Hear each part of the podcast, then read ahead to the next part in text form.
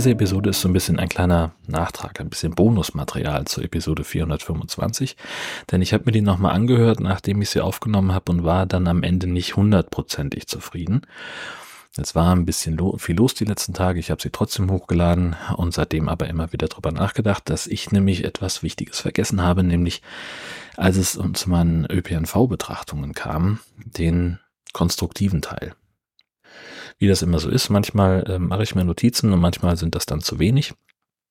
Fehlt dann einfach irgendwas. Und das wollte ich noch nachreichen. Also was ich sagen wollte und was glaube ich nicht deutlich genug geworden ist, ich bin für die Verkehrswende. Ich bin überzeugt davon, dass wir weniger Autos auf der Straße brauchen.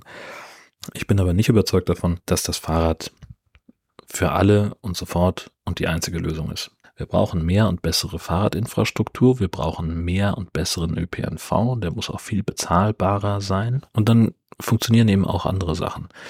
Also, keine Ahnung, also ich, ich versuche das ja immer so ein bisschen, es scheitert halt häufig in der Ausführung. Also mein Plan ist eigentlich mehr mit ÖPNV zu machen, gerade Dienstreisen,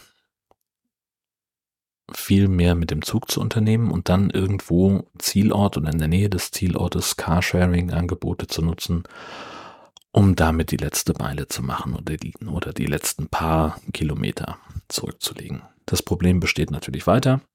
Wenn ich mit dem Zug entweder pünktlich zum Termin am Bahnhof sein kann oder zwei Stunden zu früh, dann geht das eben nicht. Das gibt's halt leider viel zu oft. Also ÖPNV müssen wir ausbauen, günstiger machen, 49 Euro Ticket stärken. Das muss alles viel, viel einfacher sein. Tarifstrukturen insgesamt verbessern und eben auch gleichzeitig die Fahrradinfrastruktur ausbauen, damit es eben für mehr Leute möglich ist, auch wirklich sinnvoll auf das Fahrrad umzusteigen.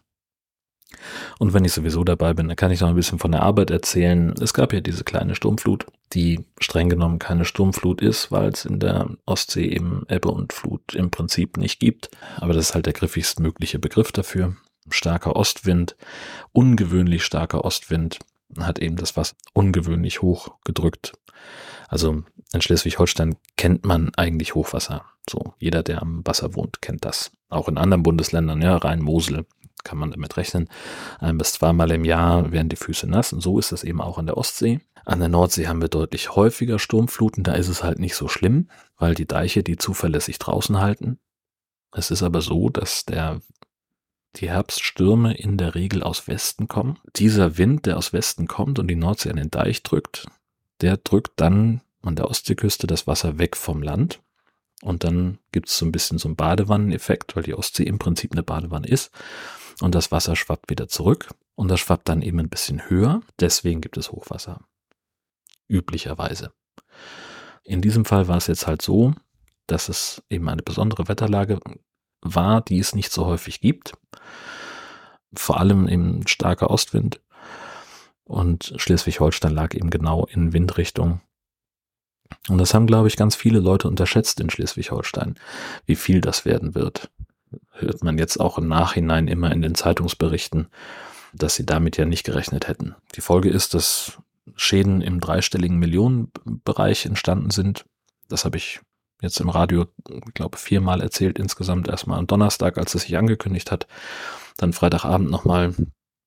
Und Samstagmorgen haben wir da nochmal an zwei Stellen Update gemacht. Ja, und jetzt geht's eben ans Aufräumen. Und auch das wird mich nochmal beschäftigen da noch irgendwie nachzufühlen, wie das denn nun ist, weil halt einfach gerade in den Sportboothäfen an der Ostsee wird ganz viel gesegelt. Da sind hunderte Schiffe wahrscheinlich untergegangen, Hafeninfrastruktur zerstört, Sand vom, von den Stränden abgetragen, Steilküsten unterspült, lauter solche Geschichten, plus halt eben das, was in den Städten passiert ist, wo das Wasser über die Ufer getreten ist. Ja, alles das, das war Thema in dieser Woche.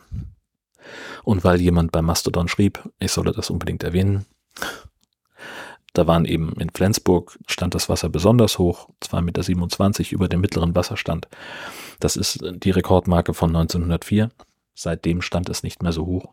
Und da auf, auf, aufgrund der topografischen Lage von Flensburg, das ist halt so sehr bergig da und die Förde liegt halt wirklich in so einem Tal, war das Wasser da eben sehr ruhig, ruhig genug, dass Leute mit Schlauchboot oder Kajak durch die Stadt gepaddelt sind.